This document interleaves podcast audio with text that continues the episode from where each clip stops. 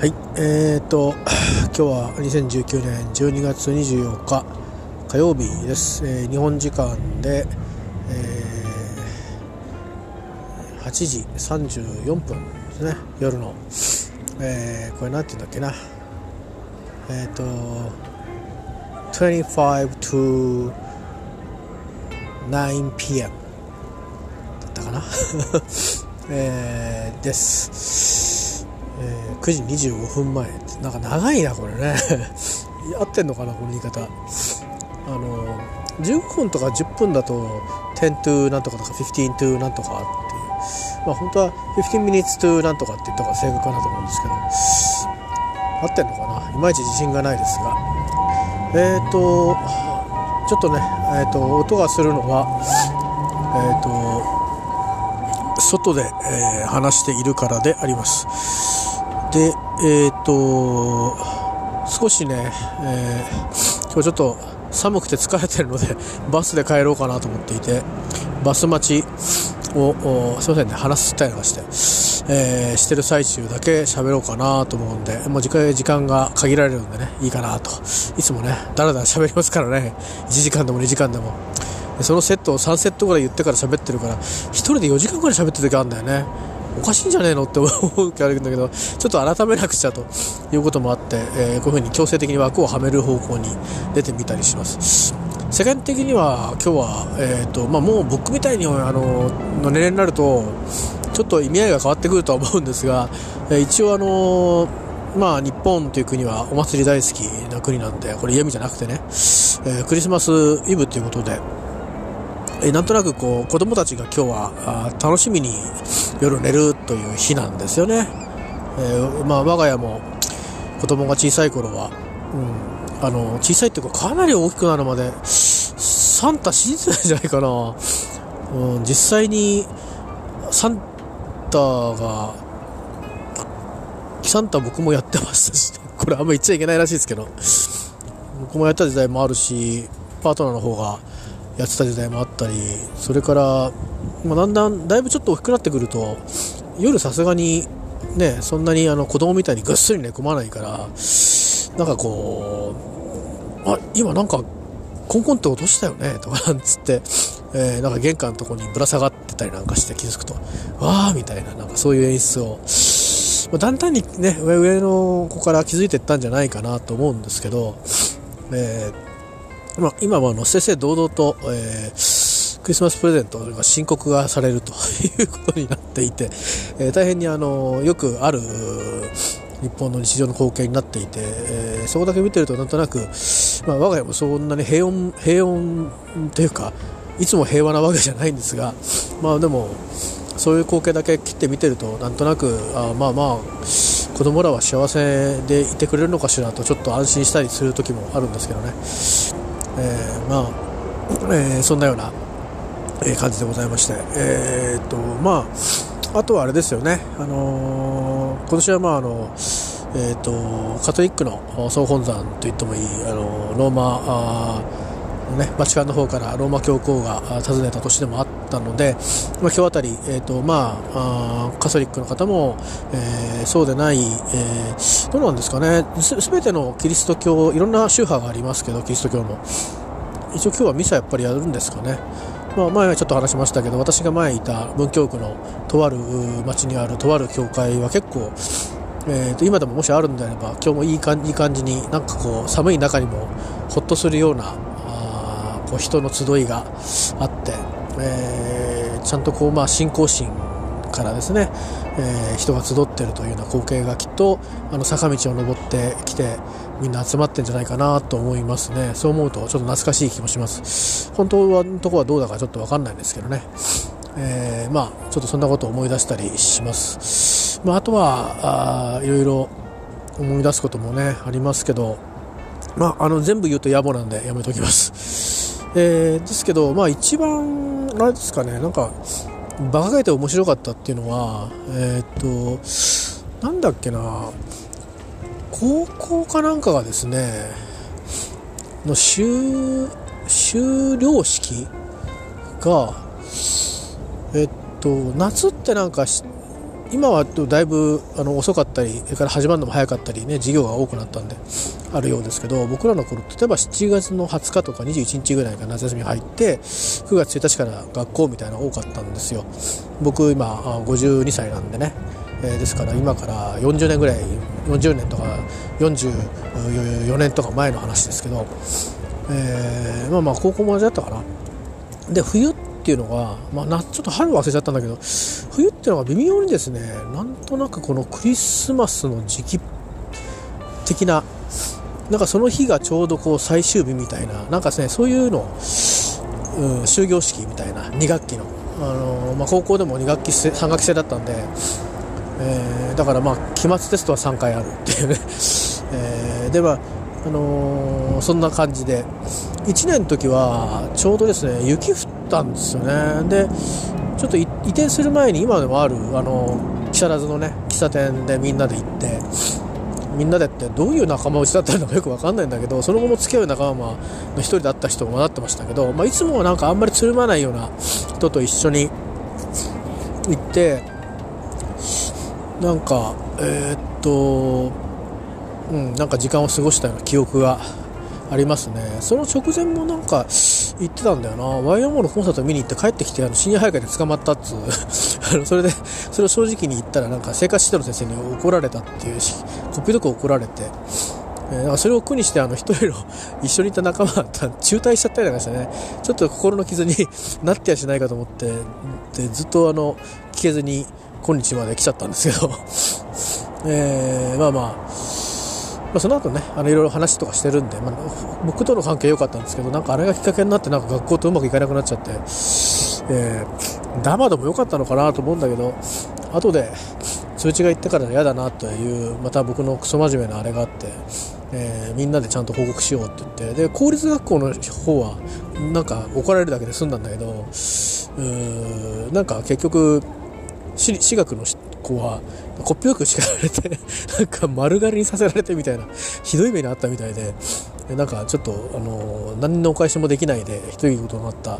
うなことがあってですね。それの後かなんかに、まあ、終業式がクリスマスイブだったんですかね。1年の時ね。1983年ですね。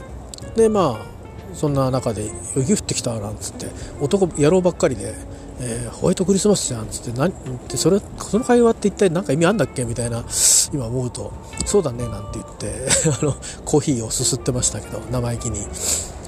なんかね昔の喫茶店ってノートとかあって今もあるのかな？なんかノートこういっぱい書いてあるんですよなんかいろいろ。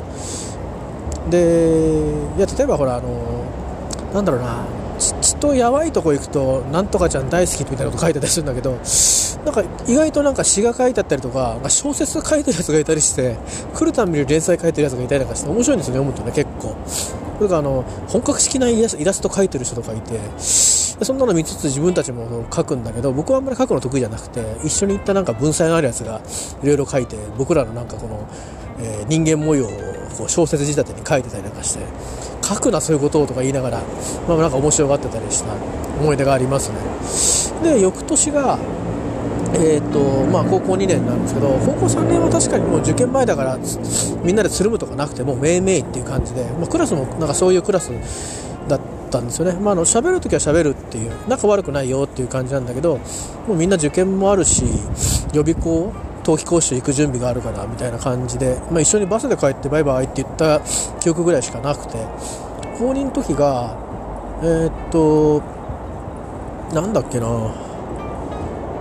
えー、っとね終業式は終業式で1回帰ったんですよ。帰ってでどうしたんだっけな。電話来て男の友達からクラスのクラスメートからみんな俺んち来るからお前も来いよみたいな。今日親いないんだよみたいな。明日かな？明日から明後日にかけて。だから25日から26日にかけてなのかな。っていう電話がね 24日に来たのかな？23日に来たのかな？だからクリパーやりましょうみたいな感じなんですよ。でその子のうちは、まあ、地方銀行の銀行員の宅でなぜ母親がいなかったのかよく分かんないんだけど細かいことは聞かなかったんだけど、まあ、とにかくお父さんがいないって今日は仕事で帰ってこないみたいな。ねいうことでだから明日みんな集まるから来いよみたいになったのか今晩来いよになったのかちょっと覚えてないんだけどだから半ドンで帰るじゃないですか。だから多分もしかしたら午後ね夕方電話があったのかもしれないですよね。来いよみたいな感じで。で家の場所はその時分かってなかったから駅まで行くからさみたいな。着いたら電話しろよみたいな、まあ、そんな感じでですね。まあこの間ちょっとあの台風被害のとこでも出てきた駅名というか地名だったんですけどまあちょっとそこではいろいろ苦い経験もあったりするところなんですが、まあ、それも野暮なんで喋んないですけど、えっとまあ、そう自分の駅からね34個行くんですよね。で、まあ、結構距離とするとかなりあって、まあ、そこから先からこう景観が変わるようなね千葉の内房でもねそういう場所なんですけどこれだけ言うと大体途中わかるんですけどね地元の人は、まあ、そこのなんか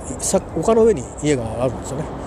他の下にも家は広がってるんですけど広がってそれずっと行くと高校があったりするんですけどね、えー、丘の上の方で。で、まあ、家に行って結構でかいうちだったんですね。でで何人来てたかな？十何人か集まってるんですよね。だからクラスのクラスが40人ぐらいいて3分の1ぐらいが女の子なんですね。であと男の子だからってことはクラスの男子の半分がそういう人集まったっていう感じで、まあ、中には若干あのその友達呼ば呼んだ友達の1年の時のクラスメートみたいなでもあいつ知ってるみたいなのを混じってたりなんかして、みんなでなんかずっと一晩中うんとまあ、遊んでて。何やったらそんなよく覚えてないんだけど、まあ、結局なんかそいつの恋バナ聞いてどうのこうのみたいな話で、うん、でなんか麻雀やってるやつもいればえーと、確かね酒は酒はなかった気がするなその時は、うん、そいつはなんか結構もうもう大学入ってもそうだったんだけど一途に好きなやつが好きな子がいて、えー、まあ、名前出しませんけどね出すとあのいろいろね、有名な 有名なあのなんか看板看板があるところの子なんで。でまあねそれでその男の子自体結構おしゃれな子ででパッと見ちょっとね可愛らしい感じがするんですよ。よく見ると結構ごっついんだけど。でまあ結構感じがいい当たりの柔らかい感じの人でね。でまあ 一晩かかってそいつの恋バナをみんなで聞くみたいなことになったり。それからあのそれこそ、うんと、この間ね台風被害のこれありましたけどあっちの方からあっちのいわゆる木更津の上の方から来たやつもいて。でそいつがまたそいつはそいつでまたあのちょっと下ネタが大学に入ったから性格ガラッと変わっちゃったんですけど下ネタ好きなやつでそんなことばっかりずっと一晩中言ってるやつとかそういうなんかくだらない一晩を過ごした記憶がありますね。えーでちょっとあんまり あんまりくだらなくだらなすぎて なんかくだらなすぎてっていうか なんかもうそれでなんか変にハイになっちゃったんでしょうねなんかあの勢いづいちゃってちょっとあの気になってる子にあの思い切って電話をして遊びに行きましょうと 映画見に行きませんかみたいなことを勢いで、えー、電話してしまった記憶がありますですね、えー、ちょっと野暮な話ですけど、えー、それはそれでねあの泣き笑いがあったんですけど最後はあんまりいい思い出で終わってないんですよね、え、なんですけど、まあ、実はそれが原因だったなっていうのを 今思い出しました、え、ということで、えー、とぼちぼち時間が来ましたのでこれで終わりにしたいと思います。何の話だろう？後で続きやるかも。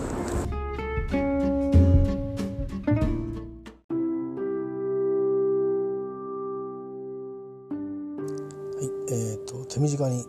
これだけちょっとすごいなと思ったあのエピソードがあったんで話したいんですけど上田哲也先生ですね。 TOEIC の人かなって僕思ってたんですけど IELTS どうも受験されてたみたいで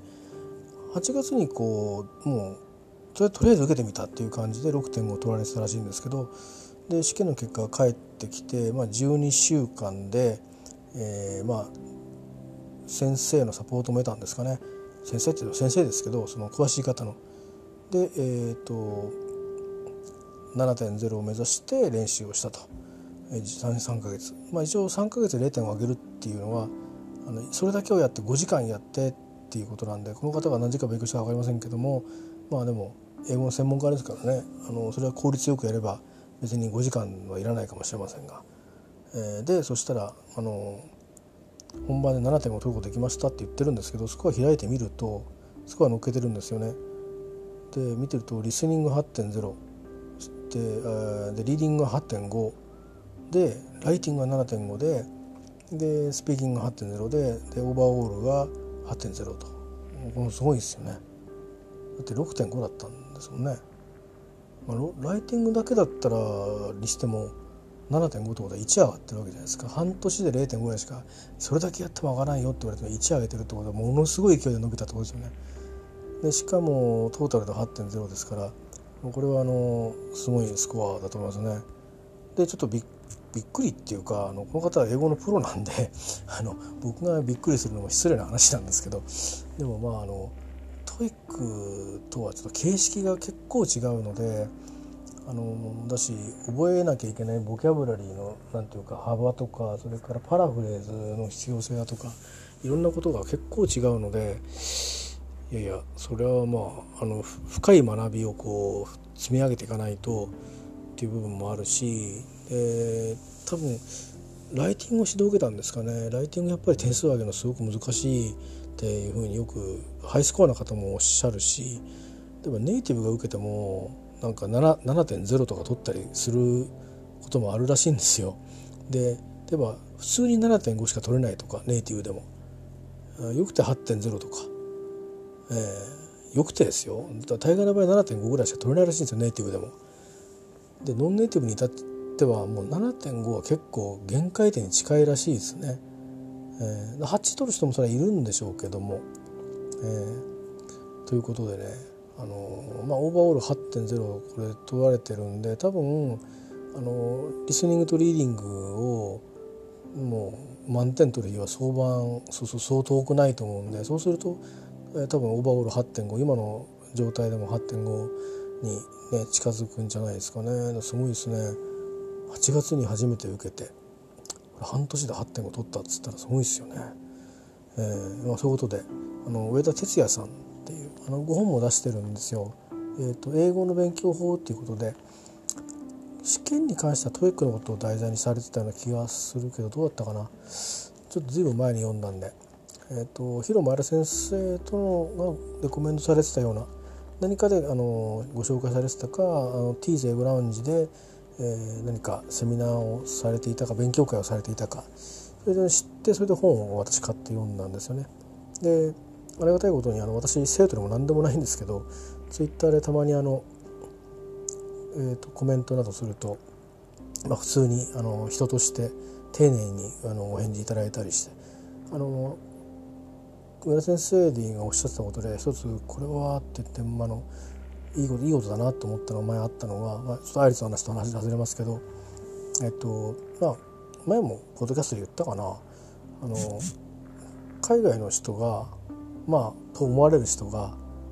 まあなんか困ってそうだった時に最初に声をかける時に「まあ、これ英語で行こう」って思うんじゃなくて日本語で「大丈夫ですか?」って言った方がいいんじゃないですかねっていう歌なんですよ。でそれすごくいいなと思ってあの僕もすごく迷うことがあるじゃないですか今こっちで暮らしてる人もいればこっちで生まれて第一言語は日本語でで第二言語としては親御さんのしゃべる言葉もしゃべれるみたいな人も多いですよね。でしかもそのまあなんていうかな見た目っていうのかな顔とか肌の色とかそういったものが、まあ、いわゆるアジア人とは違うような、ね、方もいるしで逆に言えばアジア人にしか見えないんだけど、うん、あの逆にそのアジア人とか日本人しか見えないんだけど英語しか喋れないっていう人もまあいたりするわけじゃないですかだから非常に混ざってますよね。で僕らはどっちかっていうとなんか例えばねあのラテンアメリカの人とかあ例えば見るからに例えばあの頭の髪の毛の色を見てとか肌の色を見てとかでついついなんかあこの人は英語だなみたいな。例えばスペイン語できないし、うん、英語だなとか。ね。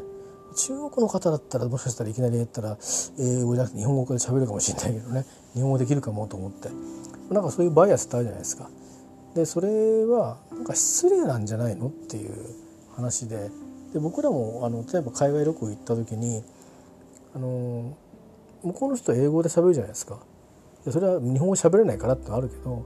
まあこう戯れにね「こんにちは」とか「おお世話になっております」なんてどこで覚えたんだっていう言葉を使ってこうね軽く和ましてくれる人たちがたまにいますけどそれぐらいじゃないですか。あの本当にあの例えば通訳もできるような人だと、えー、とか奥さんが日本人ですっていう人だと、ね、ドライバーっていうかガイドさんみたいな感じでお世話になってることがあるんですけどそうするとね流暢な日本語を喋ってくれたりしてだフランス語と英語と日本語喋れますみたいな、うん、スペイン語難しいですねとかって言ったりしていやフランス語喋れんだから喋れんだろうって思うんだけど、まあ、そういうようなねあの方とお会いすることもあるんですけどそれはそれを日本語を喋れるっていうことでお願いしてると日本語を喋ってくれてるけどそうじゃなかったら別に普通にフランス語喋ってくるだろうしでいやフランス語できないからっていうふうなことを伝えればらしいことをそしたら英語に切り替えてくれたりとかっていうのはまあありますけど、まあ、英語ですよね。だから現地の母語で喋るっていうのが基本で、まあ、日本はちょっと日本語自体が、まあ、まあ世界的に見ればマイナーな人気とかじゃなくてあの話者の数で言えばあの、まあ、マイナーな部類に属するでしょうね。まあ、1億人日系人の方たちも入れればですけど、まあ、第一言語ってことで言えば1億2,000万とかぐらいしか喋らないわけで、ね、ですから、まあ、英語は4億人とかって言いますもんね。えー、だからもちろんその第二外国語と喋る方いっぱいもいると思うんですけどあ英語は12億人か12億人か。ん？なんかするな。やっぱり4億人ぐらいだったかな。まあちょっと正確な数字はちょっと今はっきりと記憶してないです。すいませんね。適当なこと言ってますね。えっ、ー、とでもまああの日本語はそれに比べるとまあまあ、えー、数で言ったらまあそういう4分の1ぐらいにとどまるけど実際にじゃあどんだけの人が使いこなせるぐらい喋れますかっていうとかなり限られますよね。多分大昔に比べれば喋れる人いっぱいいると思うんですけど世界中に。でもやっぱりねそのそこらにパッと言った日本語でどこ行ったって喋れるかっていうとそうでもないと思うんですよね。なんかあるエリアに限られてここでは日本語通じるけどあとはやっぱりダメですみたいな英語とかフランス語だったら喋れますみたいな人は結構いたりとかいうのが多いんじゃないですかね。まあ、ではあるものの、ね、その方が海外から来た場合に日本語できるかもしれないしもしかしたら日本の人かもしれないし、うん、だから母語で喋ってあげる方が自然なんじゃないですかっていう話をされてましたね。で僕は全くその通りだと思ってあこれは改めなくちゃと思ってあのー、なんか海外の人を案内するボランティア研修みたいなそんなすごいもんじゃないんですけどすごいっていうかすごいもんじゃないって俺が言っちゃいけないのかあのいわゆるなんかすごいあの難易度の高い試験を受けるとかそういうんじゃなくて、まあ、講習会を受けて、えー、実際にロールプレイングしてこういうふうにあの案内してみましょうね声かけかけてみましょうね勇気を持って一歩踏み出して大丈夫ですかって聞いてみてくださいと。それは英語で習うんですよね「I alright」とかって、えー、まああのこれこれとにかく「はい」でもいいかもしれないし、うん、とか、まあ「What's wrong」でもいいかもしれないし、まあ、とにかく声をかけてなんかこの人はサポートする意思があるってことを示してみてください。で私はあのえ、ー、とまあ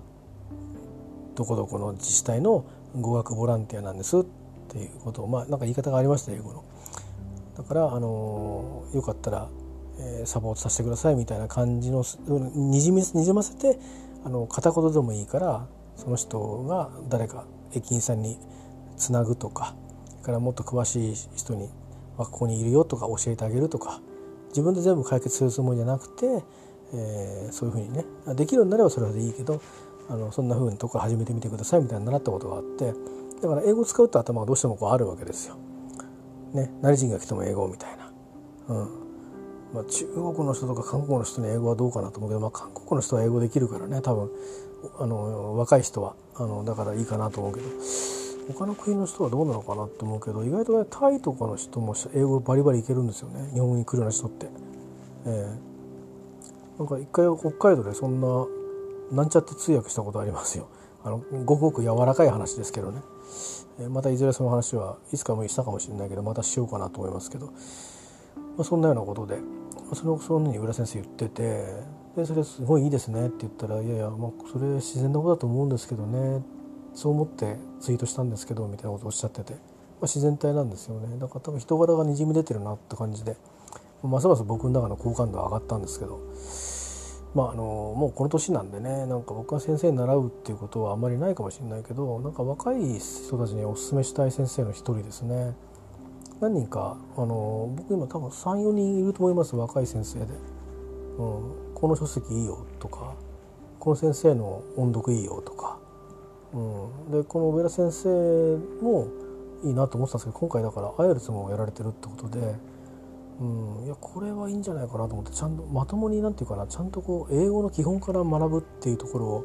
あのすごくなんていうかなあの大事にされて当たり前みんなみんな同じだと思うんですけど今でも多分大事にされると思うんですよ。えー、でその向こうのそのケンブリッジの教材でね学ぶとかいうやり方も含めてなんかすごくオーソドックスではあるけどもでも何て言うかな自然にいろんなことが身につくような学習法を取り入れてるっていうのと、まあ、英語を学ぶってことにやっぱりこうフォーカスしてるってことですよね。でアイレツの試験を受けられてるのはどうしてかちょっと分かりませんけどあのアイレツ自体は英語で考えるっていう側面もあるんで非常にこう何て言うかなあの、うん、4技能のうちのどっちかっていうとそういう考える方に近い。で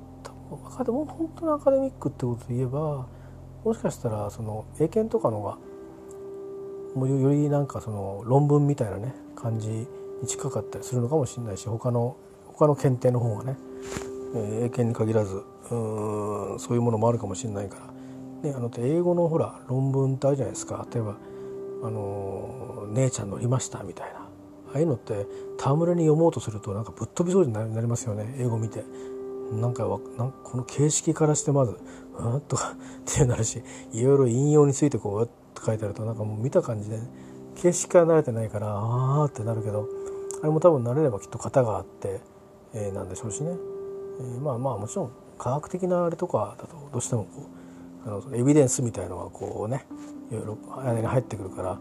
あのなんていうかな文脈を取っていくのがなかなか慣れてないと辛いところもあるんでなんか挫折しちゃうんですけど、うん、でもまあ、あの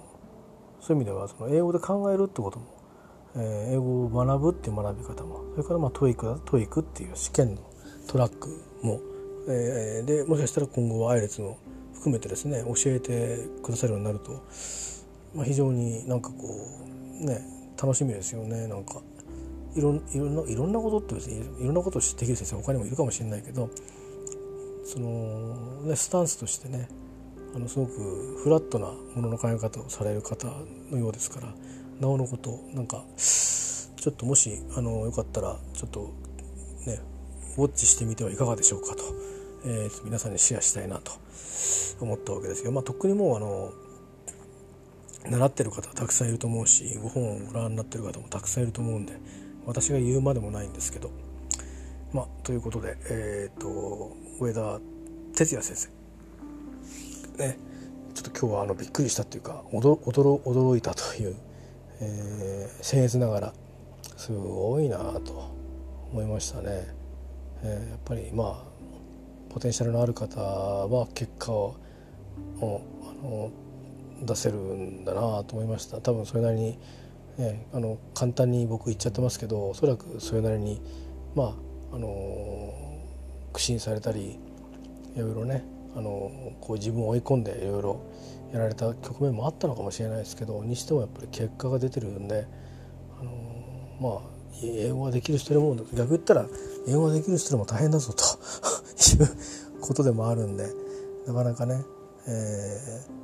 ー、そういう意味ではまあいろんな試験によってはこうな個性があるということがねあのお分かりいただけるかなと思うんですけど、まあ、いろんな意味を含めてチャレンジしてるっていう姿も含めてあの素晴らしいなと思ったのでシェアさせていただきました。えー、以上でございます。え、ー、と今日はなんだか随分前半はぐっちゃぐちゃに柔らかい話をしといて、えー、後ろはなんか分かったふりの話をしてどうも あれですけど、まあ、あのぜひ上田先生哲也先生チェックしてみてください以上です